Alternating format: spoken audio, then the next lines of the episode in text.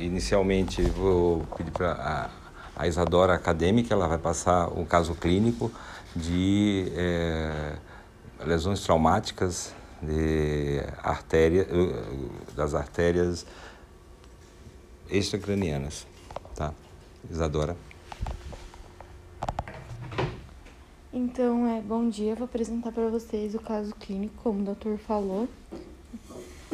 Então, o paciente, ele é masculino de 53 anos, de Santo Antônio do Sudoeste, aqui do Paraná. Ele foi encaminhado do seu município por lesão por disparo de arma de fogo. Então, essa lesão teve duas entradas em face lateral do braço direito, transfixante com dupla entrada em face lateral do tórax direito. O terceiro ferimento de entrada foi em tórax anterior, em linha média, em topografia de manubrio external. É, foi identificado o projeto em subcutâneo em face anterior de ombro direito e face lateral de região cervical esquerda, e ambos foram retirados pelo serviço de cirurgia aqui do hospital. O Glasgow dele na admissão estava 15, as pupilas triscus simétricas, é, com mobilidade preservada de membros superiores e membros inferiores. Contudo, ele referia parestesias é, também nos membros superiores e membros inferiores. Os sinais vitais estavam estáveis, com a saturação mantida. Foi realizada logo na admissão uma tomografia computadorizada de tórax, de crânio, uma angiotomografia também de cervical. Foi identificada a contusão de pulmão direito e uma pequena fratura de C4. É, teve ausência de evidência de enfisema de mediastino ou cervical e foi feita uma drenagem de tórax por conta do hemotórax que ele apresentou. Então aqui é, foi feita as imagens do, da tomografia de crânio da admissão. Não teve nenhuma alteração significativa e aqui é da cervical. É, na, na cervical do dia 23, que foi o dia da admissão, é, a gente foi observado uma janela para osso em cortes axiais. Então, é, Aqui nessa primeira imagem a gente pode ver um fragmento ósseo à esquerda de, de C2. Peraí. Aqui. E é, na segunda imagem a gente pode ver fragmentos observados em continuidade ao forama transverso de C2, que é. Opa. Aqui. Aqui.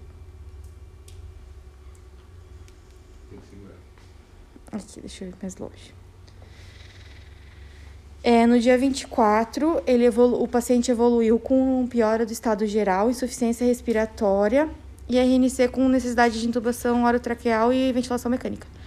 Então, ele estava com estado geral médio, hipocorado, é, porém acianótico, afebril e anictérico, as pupilas mióticas com colar cervical Aqui são os esta o estado vital dele, estava com uma estava hipotenso, com uma frequência cardíaca normal, porém com uma saturação é, diminuída.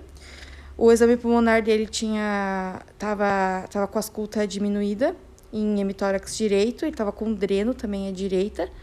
No exame abdominal, é, os ruídos hidroaéreos estavam diminuídos, ele estava normotenso, ele também estava com uma sonda. Aqui é, foi ajustada a sedação, iniciado o SVA. Aqui é a tomografia de tórax que, que foi feita, é, a segunda tomografia que foi feita. Aqui o segmento de T5 e T6 fraturados. Teve um projeto alojado no mediastino anterior, no espaço retroesternal. Teve pequeno pneumomediastino, o pneumotórax de aspecto hipertensivo à direita, dreno de tórax à direita com sangue, colapso total do lobo inferior direito, subtotal do superior direito e parte do médio. Teve colapso total do lobo inferior esquerdo e opacidades consolidativas na língula e no segmento ápico posterior do lobo superior esquerdo. Também teve hemotórax à direita e enfisema de, de partes moles no hemitórax direito. Aqui a tomografia. Teve múltiplas é, lesões de hipodensidade cerebelares em topografia de tronco encefálico. Então, aqui, aqui dá para ver bem certinho. Aqui é angiotomografia com ingestão de contraste venoso na esquerda, é a artéria vertebral ah, emergindo da subclave. Ai, meu Deus. Aqui. E nesse corte axial tem uma seta indicando que o contraste parou à esquerda e presente à direita. Aqui. Então, isso pode, pode significar uma laceração. É, na porção intracerebral, a ausência de fluxo à esquerda e que está presente à direita. E novamente a gente vê o tamanho da artéria vertebral à esquerda. No dia 25, então, o paciente é, foi sedado, é, ele estava em ventilação mecânica é, novamente, os movimentos, os murmúrios vesiculares estavam reduzidos em base direita, estava com, uma, com dreno, estava taquicárdico, estava com uma acidose respiratória. É, os exames laboratoriais é, mostraram que ele estava com uma é, hemoglobina baixa, estava com uma anemia, estava com uma leucocitose e é, o tratamento do, da neurologia da cirurgia vascular foi o tratamento conservador nesse dia. No dia 2, ele se manteve como em coma responsivo.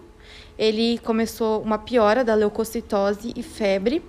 Foi realizado o primeiro exame clínico para a morte encefálica, porque ele estava sem reflexos de tronco. No dia 3, então, o protocolo de morte encefálica foi fechado e foi positivo para morte encefálica. Então, ele foi a óbito e uh, foi para doação de órgãos. Bem, então, a, abrindo aqui então a, a, a discussão, é, a Isadora passou um pouquinho rápido, Eu não sei se o pessoal viu direito, mas aqui, ó, se você for lá bem perto, você vai observar que tem essa setinha aqui indicativa. Aqui não tem a artéria é, vertebral desse lado. E se você for ali dar uma olhada, você vai ver a artéria vertebral à direita. Aqui na angiotomo a gente vê a emergência da, da artéria vertebral e ela ascende chega até aqui a parte do, da onde tinha o projétil. Do outro lado você vê que a outra artéria vertebral é bem fina, bem, bem é, hipoplásica né, à direita. E aqui a gente observa né, a, a isquemia identificada, né, que a gente colocou aqui em topografia de tronco, você não consegue determinar, porque é um, um exame de tomografia, você não consegue ver o, o, nível do tronco encefálico, e essa toda uma, uma isquemia cerebelar. Ela tem, ele tem uma área grande nessa região, você vê que tem um inchaço aqui grande, apagou o quarto ventrículo e tem uma compressão de tronco encefálico. Alguém quer comentar alguma coisa? Os alunos? Perguntar alguma coisa? Não? Doutora Sibila, que admitiu o paciente. Não admitiu. Esse eu peguei pós-intubação. Ah, pós-intubação? Alguma coisa a mais para comentar do fato? Só reforçar a importância da vigilância, né? Que é um paciente que Deixa eu ver. Pode ir. Só mais uma vez reforçar a importância da vigilância do paciente, né? Esse também é um paciente que ficou em vigilância, chegou praticamente bem, né? dentro do possível do quadro dele e evoluiu de uma forma não favorável. Então, reforçar a importância da vigilância do paciente no trauma. O doutor Paulo é o cirurgião vascular, então ele vai nos falar algo, alguma coisa sobre o, essa lesão traumática de artéria vertebral e, e por que, que o tratamento foi conservador. Acho que era melhor falar do artigo primeiro. Primeiro? Aí, você acha melhor? Porque assim, eu não, eu não conheço bem esse caso, não vi, então, mas assim, o que deu para entender, o paciente estava bem no primeiro momento, né? Então, essa primeira angiotomografia de entrada, ela não mostrava a oclusão de, da, dessa vertebral? Já. Não, já mostrava a oclusão. Essa, essa angiotomo, só tem essa angiotomo. Essa já dá, dá admissão. Só tem uma. É, não, aí acho que era bom falar do artigo primeiro, porque o artigo já vai... Então vamos chamar o acadêmico Francisco.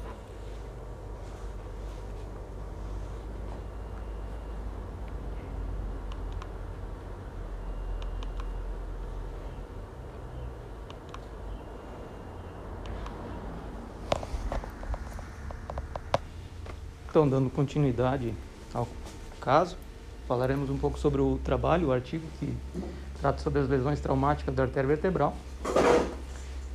E primeiro, então, iniciando com a classificação do trauma vascular, que a gente tem a possibilidade de ser com solução de continuidade da parede do vaso ou sem a solução de continuidade.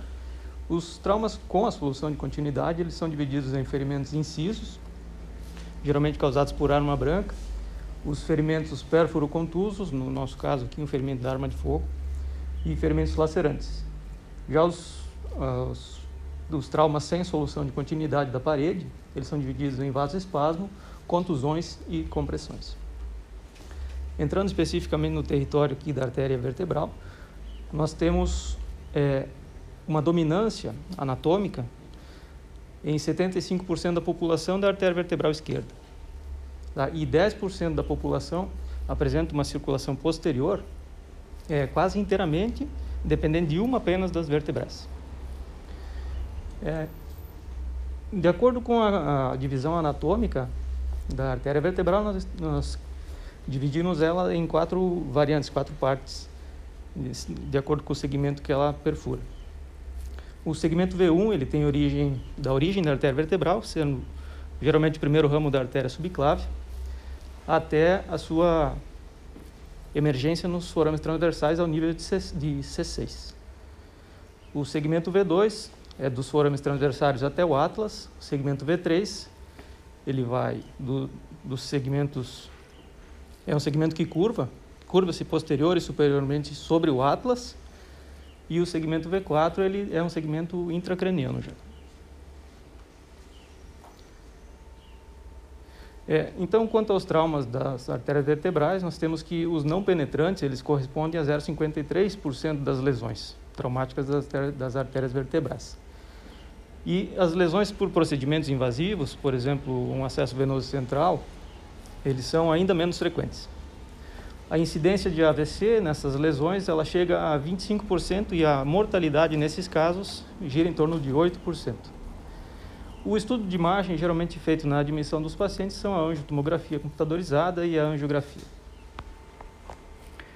Ainda para definir as lesões traumáticas, nós temos os critérios de Denver, é, inicialmente usados para traumas de artérias carótidas, mas sendo muito bem definidos aqui nas artérias vertebrais também, de acordo com os estudos. Eles são critérios que utilizados para selecionar os pacientes para o estudo de imagem e para determinar o grau dessas lesões. Eles são divididos em critérios clínicos e critérios radiológicos para o rastreio das lesões cerebrovasculares. Os critérios clínicos seriam lesões da coluna cervical, fraturas de Lefort tipo 2 ou 3, hematomas cervicais, síndrome de Horner, a presença de sopro cervical, AVC isquêmico ou um traumatismo craniano com Glasgow menor que 6, fraturas de mandíbula e fraturas complexas da base do crânio, e lesões por enforcamento. Os critérios radiológicos, por sua vez, são divididos em cinco graus, sendo o grau 1 é uma irregularidade luminal, é, por exemplo, um hematoma ou uma dissecção com menos de 25% de estenose. O grau 2 seria um trombo intramural, um flap ou uma dissecção ou um hematoma com mais de 25%. O grau 3 seria um pseudoneurismas, grau 4 oclusões e grau 5 as transecções arteriais. Então, de acordo com o trabalho, é, nas lesões de baixo grau está indicado a antiagregação ou a anticoagulação desses pacientes. Nas lesões sintomáticas de grau 2 a 4, seria indicado o tratamento de urgência com uma cirurgia endovascular e anticoagulação. E caso o paciente seja assintomático, deve-se iniciar a epicoagulação desse paciente o mais breve possível. De, de acordo com as conclusões do, do artigo que a gente utilizou. O tratamento ele reduziu o número de AVCs e a progressões das lesões isquêmicas cerebrais. É, complicações hemorrágicas foram vistas em 8% dos casos e o método de escolha seria a cirurgia endovascular, né? nesses casos, e a cirurgia convencional sendo utilizada como um último recurso, no caso da falha da endovascular, devido à sua elevada morbimortalidade. Um pouco sobre a angioplastia percutânea, então, com estente. que seria vantajosa segundo o trabalho, porque ela permite a, o controle hemostático e a preservação da circulação. O trabalho cita que existe pouca evidência relativa à conduta mais correta a ser abordada no, no trauma e que estudos pequenos, com séries pequenas, demonstraram 26% de oclusão em 12 meses após a abordagem, sendo que esses pacientes deveriam continuar com uma terapia antiagregante ou anticoagulante a, sem tempo determinado, provavelmente ad eterno, segundo o trabalho. E por fim, ele acaba citando que não parece existir uma diferença nas taxas de reestenose nos grupos tanto anticoagulados, comparando anticoagulados com antiagregados. São as referências que utilizamos. Então, é, gostaria então de pedir agora ao Dr. Paulo fazer algumas considerações sobre lesões traumáticas é, vasculares arteriais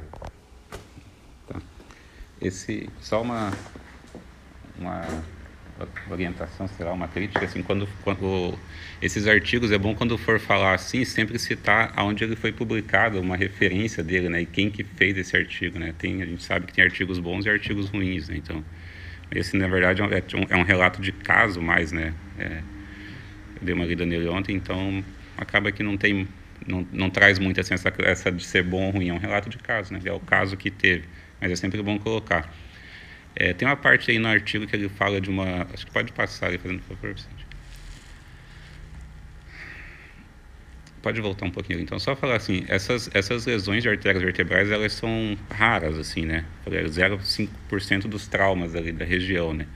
E o acesso ali da região cervical é um acesso um acesso difícil, assim, não é um acesso tão simples quanto de outros vasos, né? Então, assim, o segmento V1 ali, que é a porção inicial da, da, da vertebral, é até um acesso mais fácil de, de, de se obter, mas dali para cima é, é um acesso sempre muito difícil.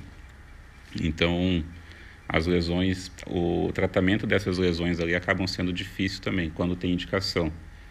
É... Pode passar.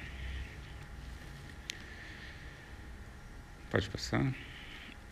Então, esses critérios de Denver, né, como o Francisco falou, ele realmente não é um critério usado exatamente, foi desenvolvido para é, lesão de artéria vertebral, né? ele é para artéria carótida e acaba, como não tem muito estudo, é por ser pouco o caso, né, não tem tantas, os estudos são pequenas séries, né, então, não, enfim, eles acabam usando essa, esses critérios de Denver.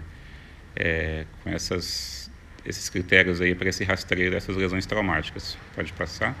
E o fato de determinar o, o grau de lesão é que nos vai levar a pensar que, é, em como nós vamos tratar. Né? Então, uma lesão ali de grau 1, se o paciente está sintomático também, né? se o paciente está bem, você pode só antiagregar ou anticoagular esse paciente, não tem tanta diferença assim.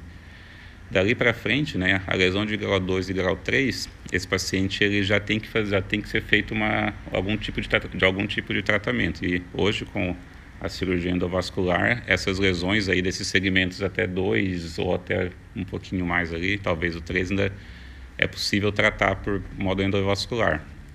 O que já seria muito difícil tratar de cirurgia aberta, teria que fazer uma ressecção ali dos dos processos transversos ali, enfim, já seria uma já seria uma cirurgia bem mais difícil. Aquilo ali é muito vascularizado, com certeza teria um sangramento difícil de controle ali.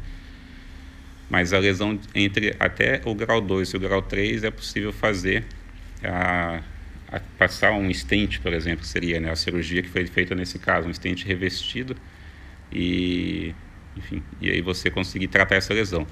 Quando passa ali para o grau 3 e grau 4, Aí já é uma aí já vai depender muito do, do quadro do paciente, né? Quando você já pega um paciente com um quadro de oclusão e aquilo, enfim, já não tem mais o que fazer. Infelizmente, ali é agora só controlar o que pode ser controlado, né? Não dá para passar um stent ali e abrir de novo, vamos dizer assim. Quando ela já está ocluída, já está e no caso de transecção, a gente tem que ficar vendo a questão do sangramento, né? Se esse paciente, se ela transfixou e o paciente está sangrando, está com sangramento ativo. E aí, nesse caso, tem que ser feito algum tipo de tratamento para conter o sangramento, né? Não, dá para ser feito a embolização por via endovascular ou, às vezes, por via aberta, ligar o vaso que está sangrando. É, dependendo do quadro ali, né? Se fosse uma lesão de grau 1, num paciente assim que chegou ainda está assim estável, nunca eles vão estar nesse, nesse, nessa lesão, né? Mas se chegou assim cedo, é até possível tentar ali uma uma reconstrução da artéria vertebral, né, dependendo do tipo que está ali, mas de dois, do segmento 2 para cima ali, 2, 3 e 4, já vai ser muito difícil esse acesso, então dificilmente vai conseguir fazer essa, esse tratamento. Pode passar. É, é, quando ele fala de hipocoagulação, eu acho que ele escreveu, acho que foi, foi uma digitação errada, não, não sei o que queria dizer essa hipocoagulação. Eu acho que seria anticoagulação. Então, nos pacientes 2 a 4, né, na verdade, nem o 4 não entraria mais ali, mas de 2, o 2 e o 3, o tratamento endovascular, né? E aí depois seria é, essa anticoagulação. E se o paciente é assintomático, você só anticoagularia o paciente. Nas lesões, assim, de pensando em, em outros tipos de artérias, né, eu não concordo muito com isso, que deveria só anticoagular esse paciente que ele já tem um trombo, já tem um flap de secção, porque essas lesões acabam evoluindo depois para uma oclusão. E depois que oclui, aí já é. O, o estrago já está feito, né? Então, mesmo no paciente assintomático, se foi identificada ali uma lesão de grau 2 ou grau 3, eu acho que esse paciente tem que, talvez não ali numa emergência, naquele exato momento, talvez tentar estabilizar o paciente, mas ele tem que ser tratado sim essa lesão, por via endovascular, que é a via menos traumática para o paciente também, né? A gente pode passar. Então, assim, né, não tem muito o que dizer assim, de trauma de cirurgia de artéria vertebral, porque realmente é, são, tem poucas poucos estudos né, do caso, mas basicamente é isso. É, o paciente chegou com aquelas indicações, tem que ser feito um estudo de imagem, né, uma angiotomografia desse caso, desse paciente, ou uma angiografia até, que seria melhor para avaliar esse tipo de lesão, e dependendo do grau de lesão, tratar o mais precoce possível, né? A gente sabe ali que doenças ou áreas de, ou isquemia ali na região cerebral, né, é, enfim, qualquer grau de isquemia ali pode ser uma coisa, já é, geralmente é uma coisa irreversível, né? É, como você falou ali, esse paciente ainda foi pego ali a lesão, a artéria vertebral esquerda, né? Pelo caso que na maioria das pessoas é a artéria dominante ali, que faz a irrigação ali da região posterior do cérebro. Então, que foi o que provavelmente causou aí a morte do paciente. Então, tiver alguma dúvida... Alguém quer perguntar alguma coisa? Alguma dúvida? É, eu ia falar, eu perguntar para o Paulo. É, e a, as lesões dissecantes de artéria vertebral não traumáticas, né? no caso seria espontânea, já tive dois pacientes. É, alguma indicação do ponto de vista vascular para tentar é, corrigir, melhorar a, o fluxo endovascular do, desse paciente? Por acesso. Né? É, eu acho que depende, depende dessa, desse segmento de onde está aí, né? Para fazer o, o, o, tratamento endovascular não é aquilo assim que dá para fazer em todo mundo, né? A gente tem uma ideia de que ah, é muito fácil passar um fiozinho e passar ali, é, só que é, é bem difícil cateterizar alguns desses vasos, né? Dependendo do ângulo que esses vasos saem da horta, dependendo do, da quantidade de trombo, dependendo do que causou a dissecção. Esse paciente tem uma estenose importante na origem, enfim, tem muitas mas eu acho que se o paciente é sintomático, tem que ser tratado, né? Dissecção no paciente sintomático tem que ser tratado. No paciente que ele é assintomático, um achado de exame, é, é algo que tem que se colocar, às vezes, o risco-benefício disso também para o paciente, né? Você viu que a maioria dos pacientes aí no período ali de um ano a dois anos, se eu não me engano, essas, esses estentes acabam ocluindo, né? Então, eu acho que é tentar ver isso. O, o, as complicações do paciente, né, o que o paciente tem, isso tem uma chance de aumentar ou não. É, sempre fazer um estudo contralateral também, né? Sempre que a gente vai fazer uma cirurgia ali na região carótidas ou vertebrais, tem que saber como é o outro lado. É, saber de qual lado é importante, né? Já vimos ali que a vertebral esquerda é predominante na maioria dos pacientes, né? Então, eu acho que depende aí desses critérios para avaliar se, se faz ou não algum tratamento cirúrgico. Aí aproveitando também né, nos, nos, hematomas, né, é, que você provoca por uma, uma lesão não transfixante, mas uma lesão parcial da artéria, um hematoma na região cervical por um, um pode ser até um, é, um objeto é, cortante, é, mas que ocorra uma, uma lesão parcial, mas esse hematoma está em progressão. Aí a conduta seria abordagem direta ou endovascular, não sei. Se, se, é um hematoma em expansão, né, então esse paciente está com sangramento ativo, né? Então, se fosse um hematoma estável e pela angiotoma ou pela arteriografia esse paciente não está com um sangramento ativo, dá para se tratar conservadoramente, né? É, se, for, se tem um hematoma em expansão, esse paciente tem que ser tratado, é um sangramento ativo. Dá para se fazer, né? O, a via endovascular é sempre mais, menos traumática para o paciente, né? É, e quando é e quando se consegue o acesso ali, se consegue chegar na, na região do local ali, é um tratamento um pouco mais mais simples, vamos dizer assim, né? Colocar um stent ali fazer um, e balonar depois. É, e aí, então, se é possível, o tratamento endovascular e dependendo do, da extensão desse hematoma, né? Se ele está comprometendo, fazendo desvio de traqueia, fazendo alguma coisa ali, aí você vai depois drenar esse hematoma. Mas dependendo da região de onde estiver, também tem que pensar sempre que a gente precisa de material específico, né, para isso, que não é tão não temos assim tão facilmente disponível, né? Às vezes já teria que ser uma uma cirurgia aberta, mas tudo vai depender da, da onde está sendo essa, essa lesão. Então, se, se você vê que um paciente ali está no grau 2, grau, um segmento 2, 3 ou 4, ali você, a gente não tem nem muito o que fazer de cirurgia aberta, né? Você, né? O acesso é muito difícil ali.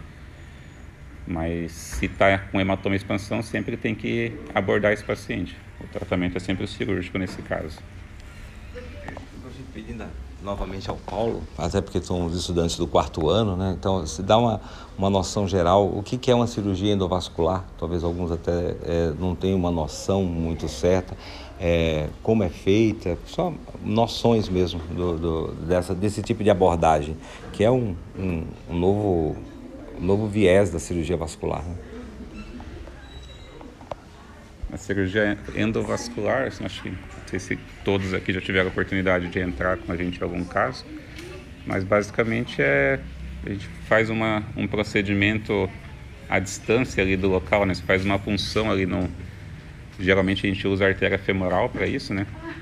Lembrando que a gente está falando de artérias, né? Então não é uma punção arterial, né? Sempre importante definir se a cirurgia está sendo arterial ou está sendo venosa, né? Às vezes a gente acaba fazendo algo ali no centro cirúrgico, o pessoal confunde se estamos na artéria ou se estamos na veia.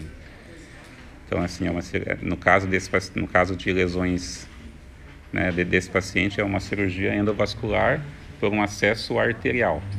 Né? Então, geralmente a gente usa um, uma agulha para punção, essa agulha depois é passado um introdutor, que é o, a nossa, o nosso acesso ali, né, como se fosse um catéter de acesso central, assim, um pouco parecido.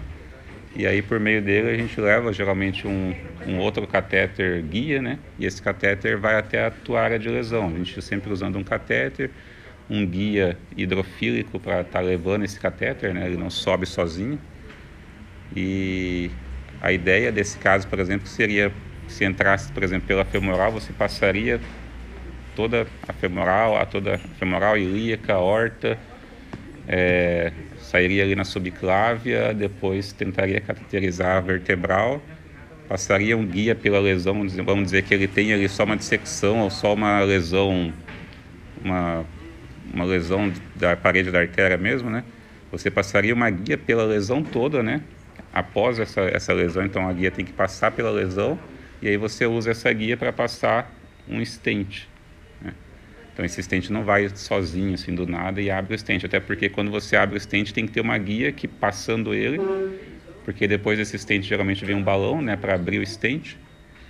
E essa guia tem que deixar ali porque você pode provocar uma dissecção também pela abertura do stent, enfim, tem que ter uma guia mostrando o, o outro lado, né, o lado pérvio, porque se precisar fazer alguma coisa você já tem ali aquele, acesso guiado já para aquele vaso, para a luz verdadeira do vaso. É basicamente isso. É, e, e, também lembrando né, que a, a cirurgia endovascular, né, ela está hoje é, não só na vascular, é, é, vascular acaba pegando várias especialidades. Né? Na neuro, a gente tem a cirurgia endovascular para os aneurismas, né, com colocação de micromolas, que são os microcoines, no, ou então em malformações arteriovenosas, na cardio, na, em acessos é, é, cardíacos de, de, de, das, coronárias, então é, uma, é, um, é um avanço. Né? Só voltando alguma coisa aqui para comentar sobre esse caso, então a lesão dele foi aqui, né? nesse, nesse nível. Logo depois, nesse ramo de V3 para V4, é, ele, a artéria basilar ela faz uma dobra. Uh, desculpa, a artéria vertebral ela faz uma dobra, ela faz uma curva nesse, nesse, na saída já de V2, passando por cima de V1 para entrar na, na porção aqui, vai entrar aqui, é a porção intracraniana para formar basilar. Então, ou seja, o acesso ali era inacessível. do ponto de vista né, é, cirúrgico, do ponto de vista vascular, porque é bem na emergência onde vai fazer já, já essa curva, ela não é uma artéria reta como esse segmento aqui, que você pode abrir os, os processos transversos até de repente ter um acesso, a, no caso, acesso direto, ou ficaria mais fácil. Né? É, e também o azar do paciente é que a lesão foi à esquerda, e por isso provocou todo o, o desastre que culminou com o evento do, do, do, óbito. Se ele fosse à direita, teria é, pulseira hipoplásica, né? então houve um, teria uma, uma tentativa de, de, de, melhora, até pelo processo mesmo de, de é, do polígono, né? de tentar passar a circulação de um lado para o outro. Né? Então, é, é, lembrando as, as, novas gerações, né? que a gente está tá chegando numa fase onde o projeto de arma de fogo deixou de ser uma casuística ocasional para ser frequente, dependendo do centro onde você trabalhe, você vê isso constantemente. Nós temos um caso no São Francisco, foi um, um tiro é, no crânio, chegou ontem. Então isso não é uma coisa assim é, ocasional, está ficando frequente. Eu tenho um, um livro de PDF que é Medicina de Guerra, da, da guerra do, do Iraque. então, assim, bem, bem trash mesmo, né? Então, quem tiver interesse, porque vai ser, um, acho que uma especialidade médica do futuro, né? medicina de guerra, né? Nas, nas cidades grandes, devido à grande violência né? que, a, que a gente sofre. Né? Então, é, basicamente é isso. Alguém teria alguma discussão, alguma, algum comentário, alguma dúvida? Doutora Samira? Não. Sibila? Também não. Então, agradeço a todos, obrigado pela, pela presença. A reunião está encerrada.